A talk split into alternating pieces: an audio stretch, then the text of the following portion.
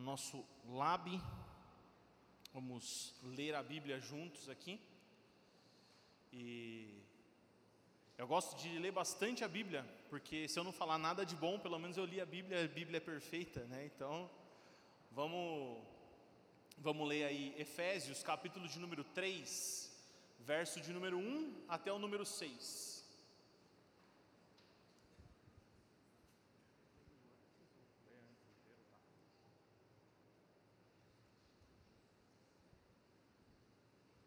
Vamos tentar brincar com esse brinquedinho aqui, vamos ver se vai dar certo.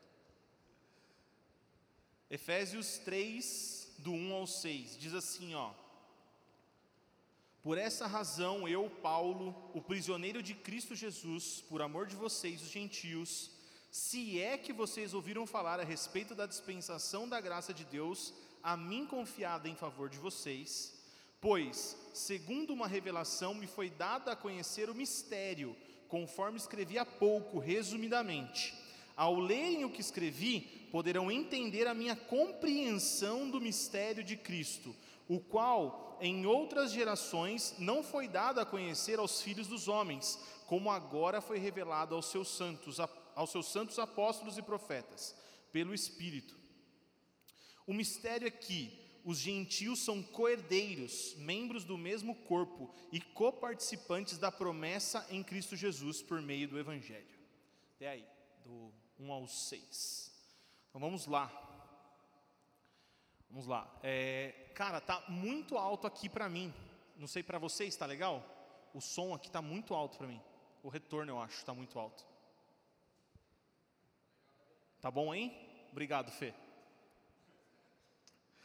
Então vamos lá, galera, vamos tentar fazer o mesmo estilo que o Douglas está usando aí. Vou tentar é, usar o, o, tablet aqui, vamos ver se, se funciona, né? Tentar manter a mesma pegada.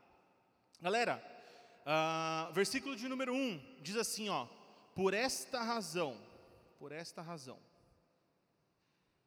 Olha, deu certo mesmo. Por esta razão. Então, existe um motivo para ele começar o que ele está fazendo. Esse motivo é, é, é, uma continuação do que ele vinha falando, por esta razão, ou seja, por que, que ele está falando o que ele está falando? Por causa de Efésios capítulo, de dois, capítulo 2, verso 16 até o final, acho que é o 20.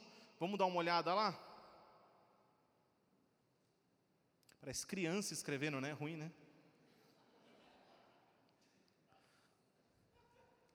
Quem falou, ó, foi o Jefferson, né? Eu vou me lembrar disso, viu, Jefferson? Muito obrigado, Gustavo. Ó, o 2, vamos ler o 2, o 16 em diante, só para saber do que, que a gente está falando aqui, tá?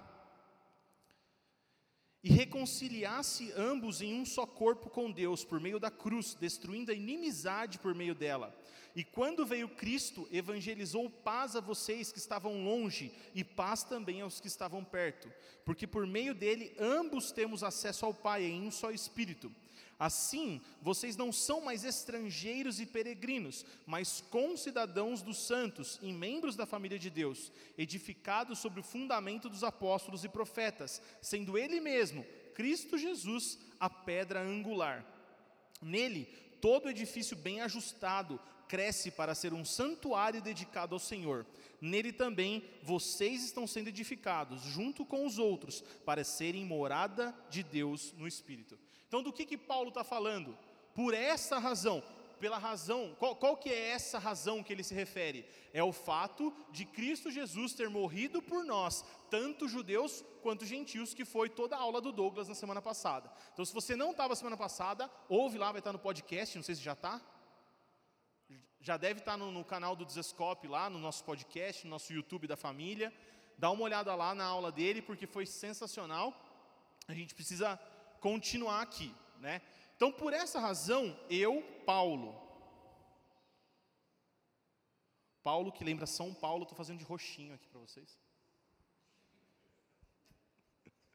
Ninguém pegou.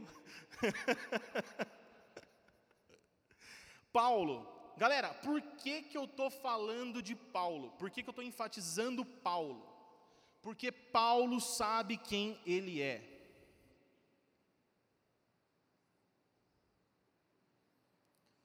Paulo tem sua identidade firmada.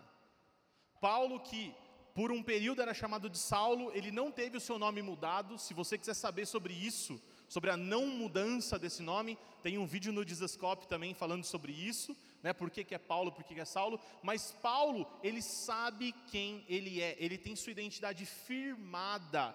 E Paulo também, ele tem uma razão, um propósito. Paulo tem um propósito, ele tem um motivo para fazer o que ele está fazendo, porque o que ele está fazendo não é fácil, o que ele está vivendo nesse momento aqui não é uma situação simples, não é uma situação fácil. Por quê? Porque nesse momento, Paulo é prisioneiro. Porque Paulo enfatiza que ele é prisioneiro? Porque Paulo deixa claro que ele é prisioneiro.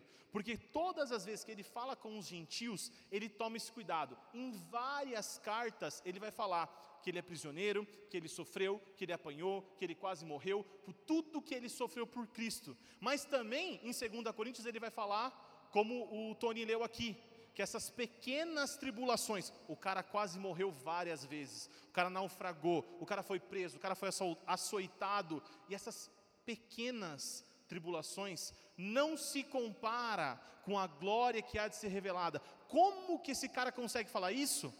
Porque não é um prisioneiro qualquer, ele é um prisioneiro em Cristo Jesus. Ele não é um preso de Roma, ele não está nessa prisão à toa, não. Ele sente, ele tem certeza de quem ele é e o propósito dele está sendo cumprido em Cristo. Ele sabe o que está acontecendo. E por que, que ele fala isso para os gentios? Porque os gentios tinham muito medo dessa tribulação, de estarem presos, de serem açoitados, de sofrerem pelo amor de Jesus. Mas o que Paulo está mostrando para eles é: gente, não é Roma que nos prende, não é Roma que nos açoita. Não, não, não. Eu estou vivendo um momento diferente. Eu sou preso a Cristo. Eu sou preso de Cristo. Por quê? Porque no dia que eu entreguei a minha vida para Cristo, a minha vida não me pertence mais.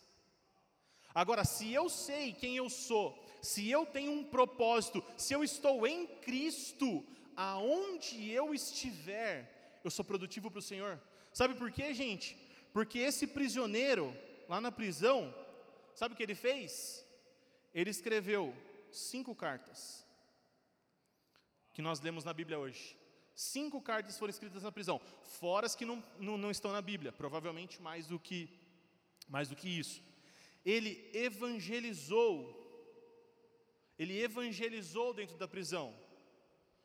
Quando Paulo fala em uma das cartas, ele fala assim: Olha, saúda os da casa de César, ou seja, ele converteu os guardas da casa do imperador na prisão.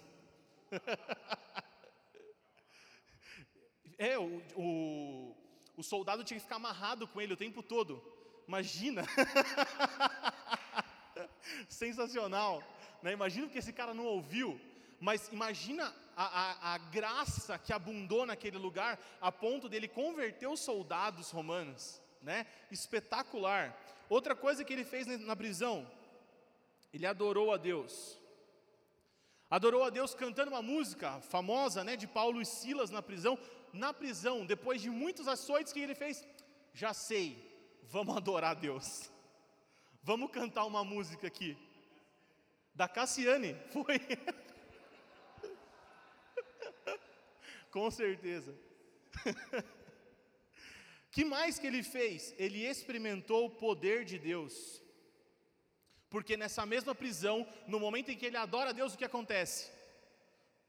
Eu ia cantar, mas não vou fazer isso. Eu olhei para você, eu achei melhor não, não cantar. Mas aconteceu um terremoto naquele lugar. Um terremoto destruiu aquela prisão e naquele momento ele experimentou o poder de Deus agindo na vida dele e salvando vidas, salvando mais soldados, salvando pessoas, ganhando pessoas para Cristo. Que mais que ele fez na prisão? Ele estudou. Pensa que Paulo era uma das maiores mentes do seu tempo, era um dos caras mais inteligentes que se tem conhecimento até hoje na Bíblia, E ele fala para Timóteo à beira da morte, ele está na fila, está na fila para morrer, era só chamar a senha dele e ele ia ser, ter a cabeça cortada. Ele fala assim: Timóteo, traz minha capa porque eu estou com frio, mas traz também os meus pergaminhos, traz os meus livros. E é engraçado porque hoje eu vejo gente falando assim: Poxa, eu odeio ler. É triste, né? Porque o cara na fila da morte, ele podia estar pensando em milhares de coisas e falou assim: Acho que eu vou estudar mais um pouco. deixa, eu ler a, deixa eu ler a Bíblia aqui um pouquinho. Me dá meia hora de palavra aqui. Isso, gente, é saber quem você é. Porque em Cristo nós somos aquilo que fomos chamados para ser e nós encontramos um propósito, mesmo estando preso. A prisão desse mundo não é capaz de nos, de nos deter.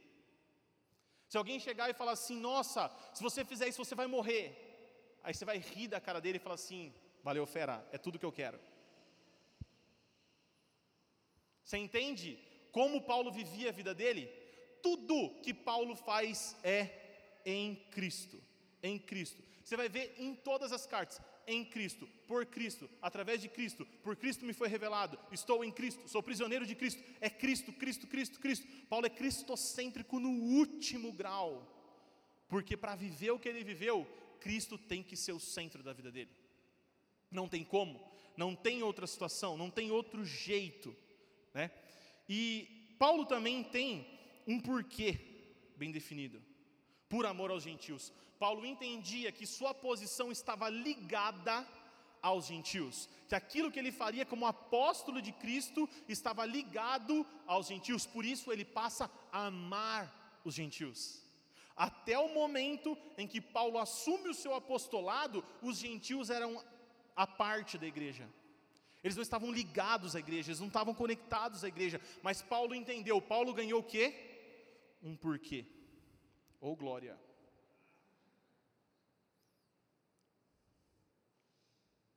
Tem que ficar grande o negócio aqui, Douglas. Como é que faz? Beleza? Não era isso. Aê. Voltou. Voltamos aqui. Ainda bem que você anotou, não vai precisar falar de novo. Por amor de vocês, gentios, ele tem o quê? Um porquê. Cara, eu não vou ter tempo para explicar isso agora, tá? Mas eu vou falar para você assistir um vídeo que vai mudar a sua vida. Então anote isso, por favor, tá? O vídeo se chama Start with Why? Comece pelo porquê. Tem que escrever assim. O nome do cara é Simon Sinek. Tem legendado em português, tem traduzido também, tem dublado também, que é feio pra caramba, mas tem, se você quiser. Cara, assista esse vídeo hoje e ressignifique o seu porquê. Entenda o porquê que as coisas funcionam. Ele vai explicar o porquê, o que e o como na sua vida, nas organizações, nas empresas, no mundo. E você vai ver a, a razão pelo qual Paulo vive a vida da maneira como ele vive, porque ele tinha um porquê. Ok? Todo mundo anotou aí, só para eu poder mudar de tela?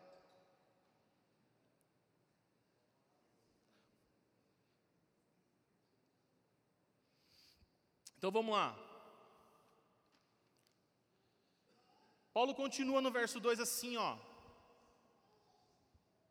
Se é que vocês ouviram falar a respeito da dispensação da graça de Deus a mim confiada em favor de vocês.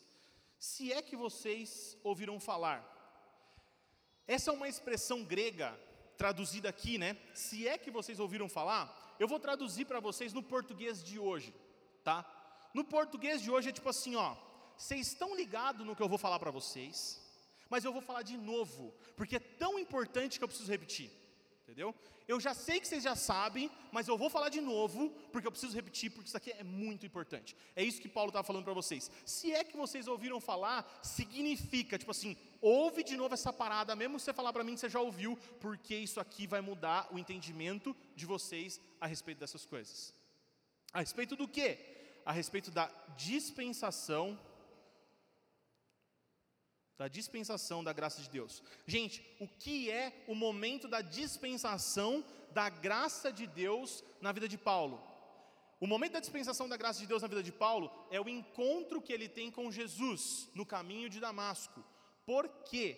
Porque nesse momento, nesse encontro, toda a vida dele é transformada. Ele tinha um estilo de vida, ele tinha o estilo de vida de um fariseu, hebreu de hebreus, como ele vai contar depois, e ele estava indo para aquele lugar para matar cristãos.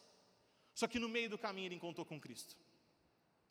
E foi despejado sobre ele uma porção de graça, uma graça sobrenatural. Ele vai falar sobre isso daqui a pouco foi despejado na vida dele, depositado na vida dele uma graça gigantesca.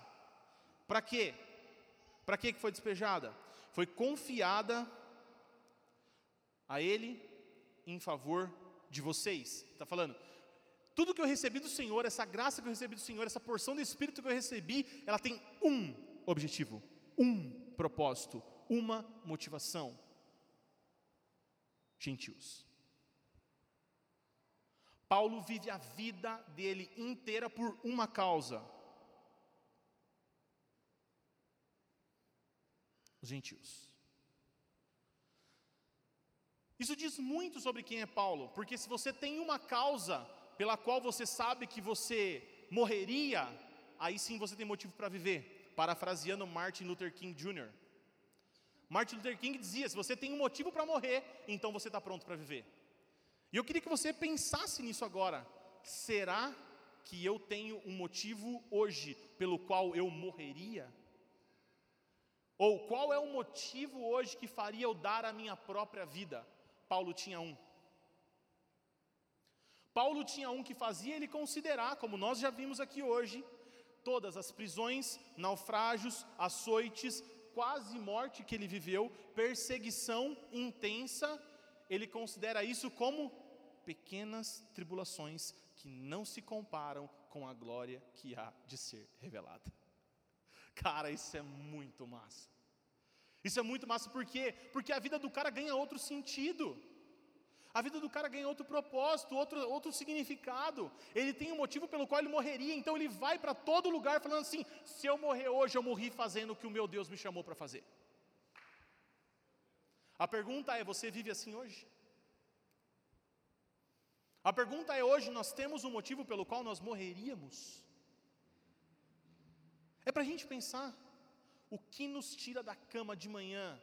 Você sai dela e fala assim, cara, hoje eu vou enfrentar o meu dia, e se eu morrer hoje, eu morro feliz porque eu estou fazendo aquilo que o meu Deus me chamou para fazer. É isso, cara, é isso. É isso que Paulo enxergava. Paulo via nos gentios o propósito da vida dele, o derramamento do amor dele, da vida dele. E depois ele vai terminar a vida dele falando: Combati o bom combate, encerrei a carreira e guardei a fé. Já estou sendo entregue como oferta de libação, né, como bebida derramada. O meu sangue todo eu dei, eu gastei por essa causa. E eu morri com a certeza de que eu fiz o que eu tinha que fazer. A pergunta é: se a gente morrer hoje, a gente tem certeza que a gente fez o que deveria ter feito?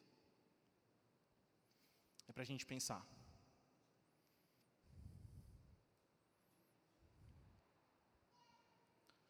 Pois, segundo uma revelação, me foi dada a conhecer o mistério, conforme escrevi há pouco, resumidamente. Então, esse, esses versículos, os versículos a seguir também, né, talvez o capítulo 3 todo, ele vai estar pautado em três coisas: Cristo, mistério e revelação. O tempo todo ele vai falar essas três palavras-chave. Ele vai falar sobre Cristo, sobre mistério e sobre revelação. E eu vou tentar ajudar vocês a entender. Provavelmente semana que vem a gente vai continuar falando mais ou menos o mesmo assunto, porque o capítulo 3, do versículo 1 até o 13, ele vai fazer uma pausa para explicar o que ele faz e por que ele faz. Paulo está falando assim: ó, por que eu estou fazendo o que eu estou fazendo? Deixa eu contar para vocês por que eu estou fazendo o que eu estou fazendo. Ele tem um motivo grande e ele precisa expressar esse motivo para poder continuar a carta. Então vamos lá. Pois, segundo uma revelação. Gente, o que é revelação? Leandro nos ensinou né, que revelação é revelar a ação. Mas, é, eu, eu vou dar um passo atrás, né? Revelação é algo que, por mais que Paulo fosse um dos, uma das mentes mais brilhantes do seu tempo, com a sua sabedoria, ele não conseguiria acessar. Por mais que ele tivesse toda a capacidade, ciência, inteligência, todo o conhecimento da palavra de Deus, que naquela época era o nosso Antigo Testamento, ele provavelmente sabia de cabeça o Antigo Testamento inteiro. Provavelmente, porque as crianças estudavam, né, dos 6 aos 12 anos o Pentateuco e dos 12 em diante os que prosseguiam né, para ser rabino, como, como Paulo, prosseguiam na escola, eles estudavam toda, toda a Bíblia. E provavelmente eles sabiam ela de cabeça. Nós estamos falando desse cara. Esse cara fala assim: ó, toda a minha consciência, toda a minha sabedoria não foi capaz de me dizer o que eu tinha que fazer. Eu precisei de uma revelação. Eu precisei de uma palavra de Deus na minha vida. Eu precisei de algo que somente Deus era capaz de mostrar para mim. Superava a sabedoria humana. O que, que, ele foi, o que, o que foi revelado a ele? O que, que ele conheceu? Ele conheceu um mistério. O que é esse mistério? Por que é um mistério? O mistério está lá em Gálatas, capítulo de número 1, versículo de número 11 e 12.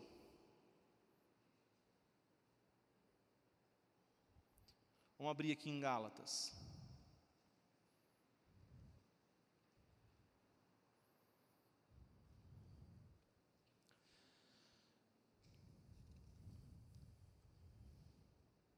Mas informa vocês, irmãos, que o evangelho por mim anunciado não é mensagem humana, porque eu não recebi de ser humano algum, nem me foi ensinado, mas eu recebi mediante a revelação de Jesus Cristo. Na verdade, o mistério é muito maior do que isso. Ele começa a desenrolar aqui, os próximos versículos ele vai falar mais sobre esse mistério, sobre o mistério de Cristo. Mas esse mistério é o seguinte, cara. Um nenê um dia nasceu, chorou, fez xixi, cocô, mamou, cresceu, e de repente, com 30 anos, ele saiu gritando: Eu sou Deus, eu sou Deus. É um mistério. Como assim? Os judeus, por mais que eles tivessem estudado, por mais que eles tivessem pesquisado, por mais que eles estivessem esperando pelo Messias, não conseguiam entender. Por quê? É um mistério. É um mistério. Eles não conseguiam compreender quem era Cristo, o que era Cristo, por que era Cristo, como assim era Cristo. Mas a Paulo foi dada essa revelação. Paulo conheceu o Cristo face a face. O próprio Cristo se apresentou a ele pessoalmente. E sabe o que, isso fala para a gente, pessoal? Cristo quer um relacionamento pessoal com cada um de nós. Cristo quer se apresentar para cada um de nós, para assim como ele fez com Paulo, ele se revelar a nós. Para assim como ele fez com Paulo, ele dar significado à nossa vida. Para assim como ele fez com Paulo, ele nos dá um propósito, uma missão, um motivo pelo qual nós nascemos, um motivo pelo qual nós morreremos. Cristo deseja se revelar a nós, pessoalmente, individualmente. É muito massa o DNA, é muito massa o lab, é muito massa o culto de domingo, mas Cristo deseja com você um encontro pessoal. Ele quer revelar para você algo que a sua mente humana não é capaz de entender. Ele quer falar coisas para você, para você responder para ele assim: Mas como Senhor? Mas por que eu, Senhor? Mas como eu, Senhor? Exatamente, é isso que ele quer revelar para você. É isso que ele quer revelar para você. Próximo versículo.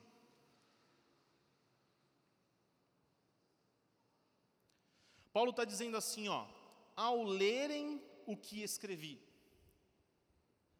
Nesse momento, Paulo também está pressupondo algo, ao lerem o que escrevi. Na verdade, Paulo está sugerindo para a galera de Efésios uma coisa. Aleluia.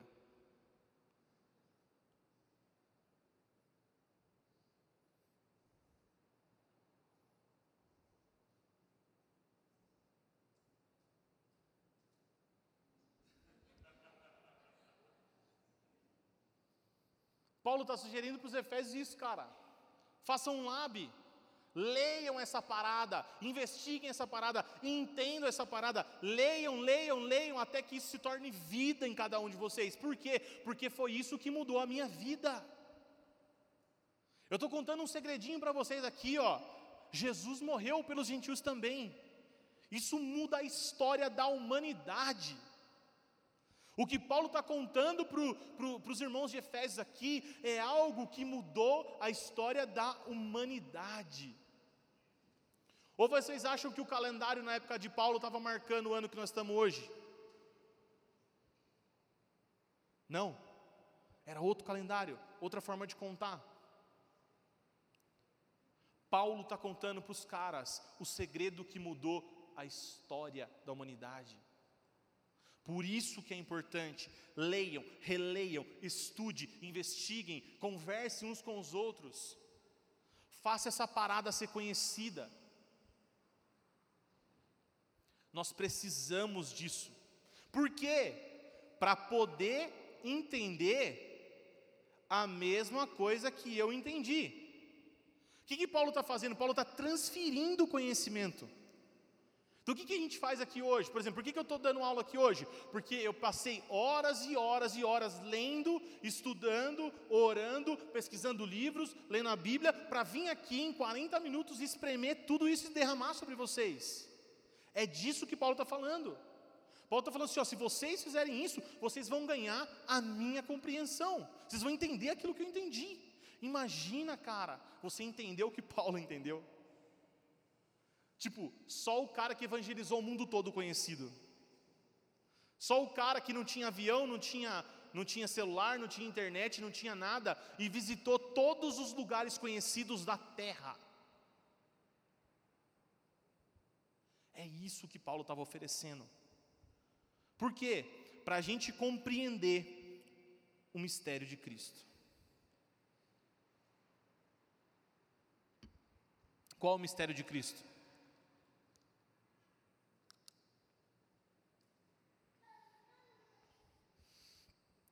O mistério de Cristo ele ganha, ele ganha significado conforme Paulo vai falando, porque você lê, relê, entende, pesquisa por quê, entende por quê.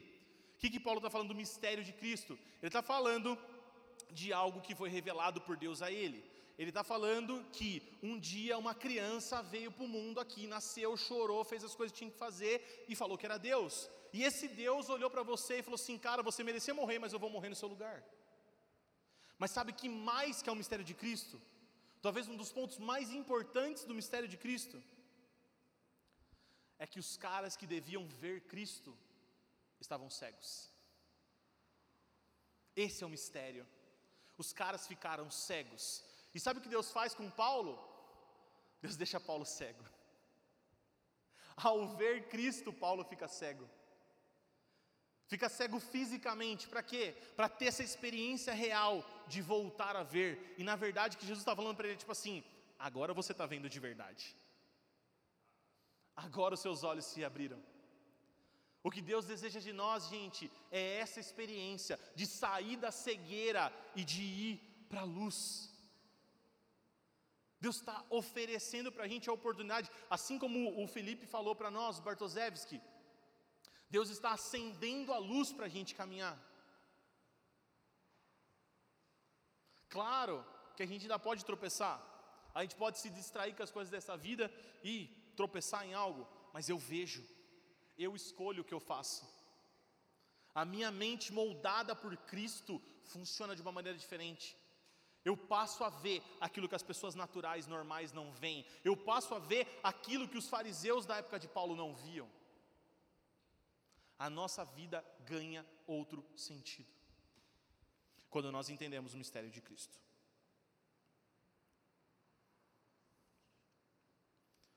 Agora olha que legal isso aqui, ó. O qual em outras gerações não foi dado a conhecer aos filhos dos homens.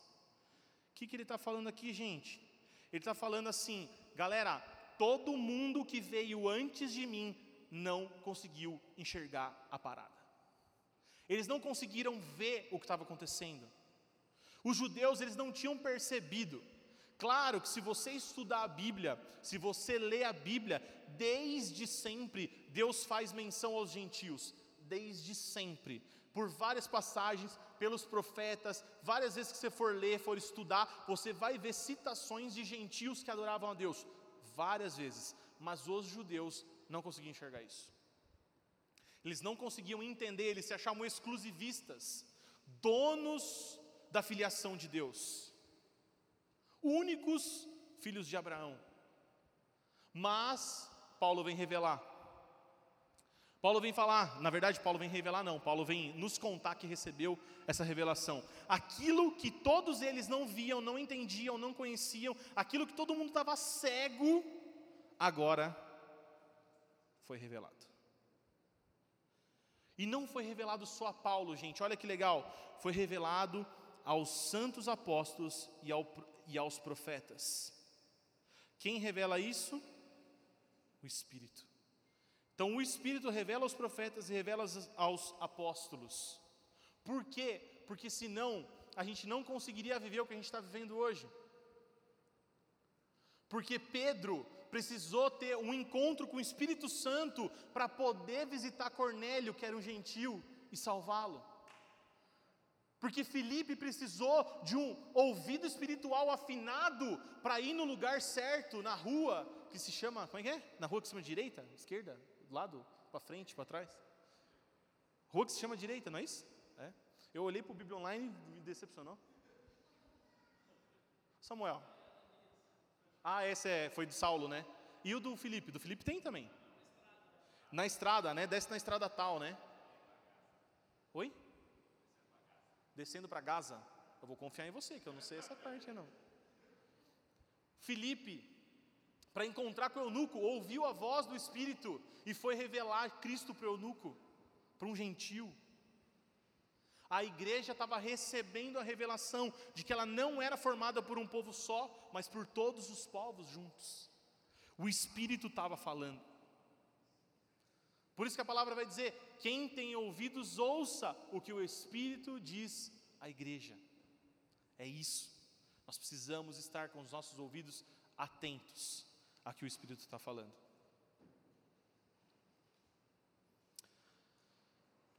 E agora, para a gente terminar, qual é o mistério, mais uma vez? Qual é o mistério? Que os gentios, eles são coerdeiros, membros do mesmo corpo, coparticipantes da promessa. Sabe o que Paulo está falando aqui, gente? Paulo está falando assim, ó, os gentios são herdeiros, como os judeus. Os gentios são membros do mesmo corpo. Os gentios são noiva, os gentios são reino. Os gentios, junto com os judeus, formam a igreja, formam a família de Deus. Não é mais algo exclusivista, não é mais algo para uma nação. Claro que Israel foi importante, claro que os judeus foram importantes, porque eles são a primícia de tudo que Deus estava fazendo, de tudo que Deus estava realizando. Mas quando a gente, o Douglas falou no domingo, quando o sacerdote oferecia a primícia, no dia das primícias, chacoalhava, ele estava desejando o quê? Uma colheita naquele formato. Por que uma colheita naquele formato? Porque os judeus, o povo de Israel, deveria ser aquilo que Deus vai chamar de nação sacerdotal aquilo que Deus vai chamar de povo escolhido, de povo adquirido, de nação santa, de sacerdócio real. Os judeus deveriam ser esse povo, ele é aquilo que foi oferecido como primícia para Deus. Mas quando o sacerdote chacoalha, meu amigo, forma uma plantação inteira igual a ele. Por isso que hoje nós somos nação santa, sacerdócio real, povo escolhido de Deus. É isso. É disso que Paulo estava falando. Qual é o mistério? Esse é o mistério. Que nós, junto com os judeus, fazemos parte do sonho de Deus, de uma família, de uma igreja, de uma habitação espiritual. É isso que nós somos. Nós somos como? Por meio do Evangelho de Cristo Jesus. E esse Evangelho é muito legal porque Porque Paulo fala, meu evangelho. Por que Paulo fala meu evangelho? Porque era o evangelho que ele recebeu do próprio Cristo para pregar para os gentios. Esse evangelho pregado, esse evangelho como semente no coração, vai fazer com que toda a plantação fique pronta para a colheita. É isso que nós estamos esperando. Sabe o que, é, o que é legal dessa história? É que. Como é que eu posso explicar? Tipo, eu, eu vou falar uma palavra dura. Não precisava de Paulo. Sabe por que não precisava de Paulo? Porque em João, capítulo de número 4, há um encontro especial. Não sei se você vai lembrar de cabeça, mas é o momento em que Jesus se encontra com a mulher samaritana no poço de Jacó. Esse é um momento ímpar da Bíblia, por quê? Porque Jesus está revelando como vai ser a característica da sua igreja. Eu não sei se você sabe, mas os samaritanos eram um, um povo misturado. Samaritanos era um povo que era judeu, mas se misturou com os gentios. Era um povo híbrido. Ele era exata mistura de judeus e gentios.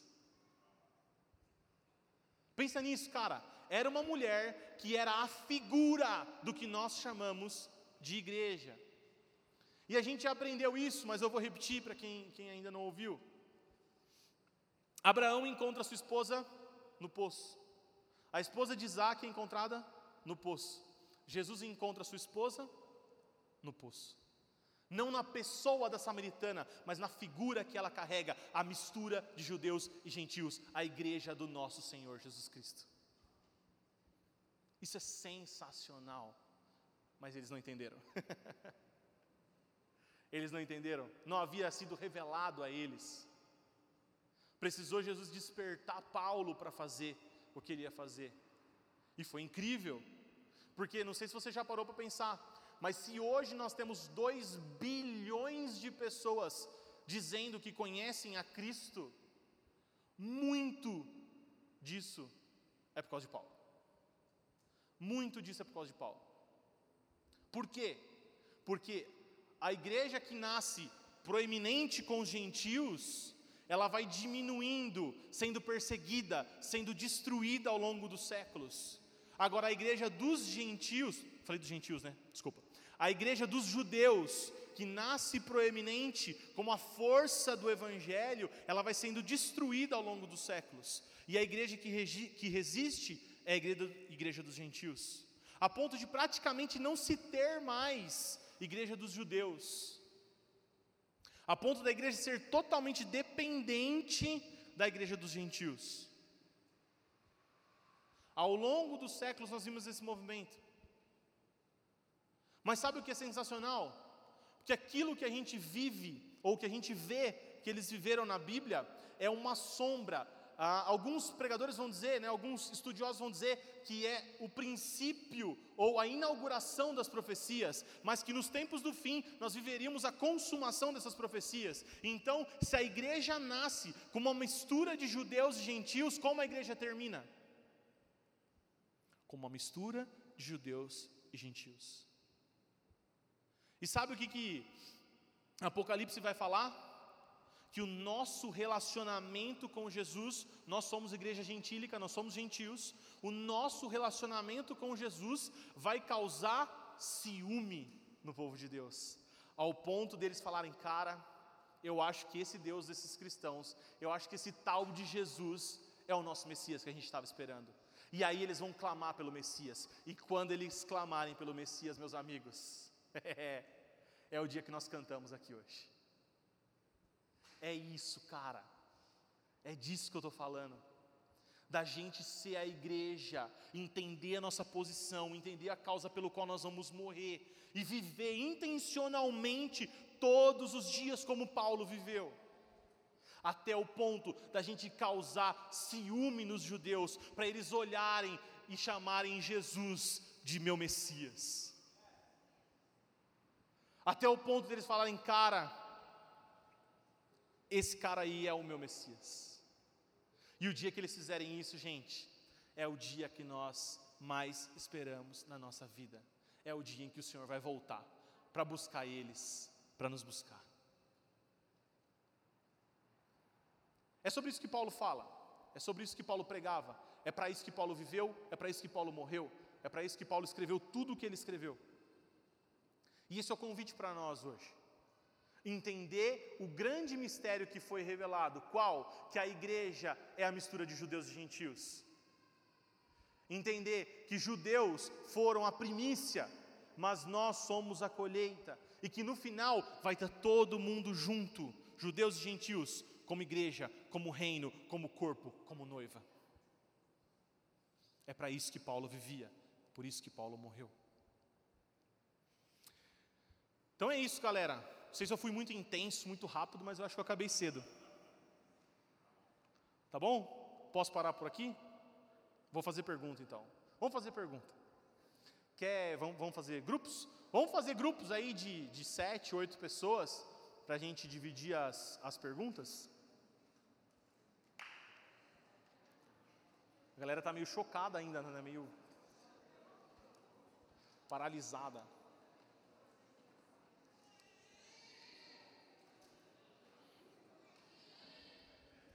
Pessoal, fica de pé aí, monta grupos de sete, oito pessoas, pode bagunçar as cadeiras, não tem problema. Procura gente que você não conhece, procura gente que você ainda não conversou. Faz panelinha não.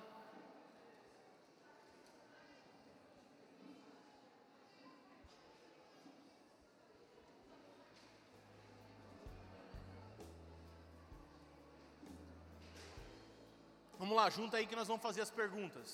Está aqui na tela, mas eu vou ler com vocês aqui, ó.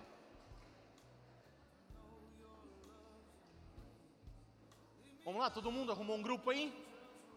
Faz o grupo aí, faz o grupo aí.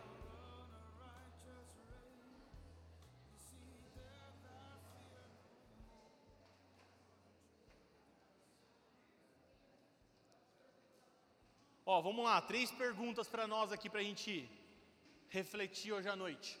Como Paulo foi capaz de suportar com alegria as tribulações que ele viveu?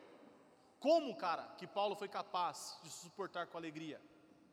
Segundo, qual é o mistério de Cristo e como isso muda nossas vidas? E a terceira, como podemos dar continuidade ao ministério de Paulo? Cabuloso, hein? Aí é com vocês agora as melhores respostas a gente vai falar aqui. Não, brincadeira, pode fazer e discutir.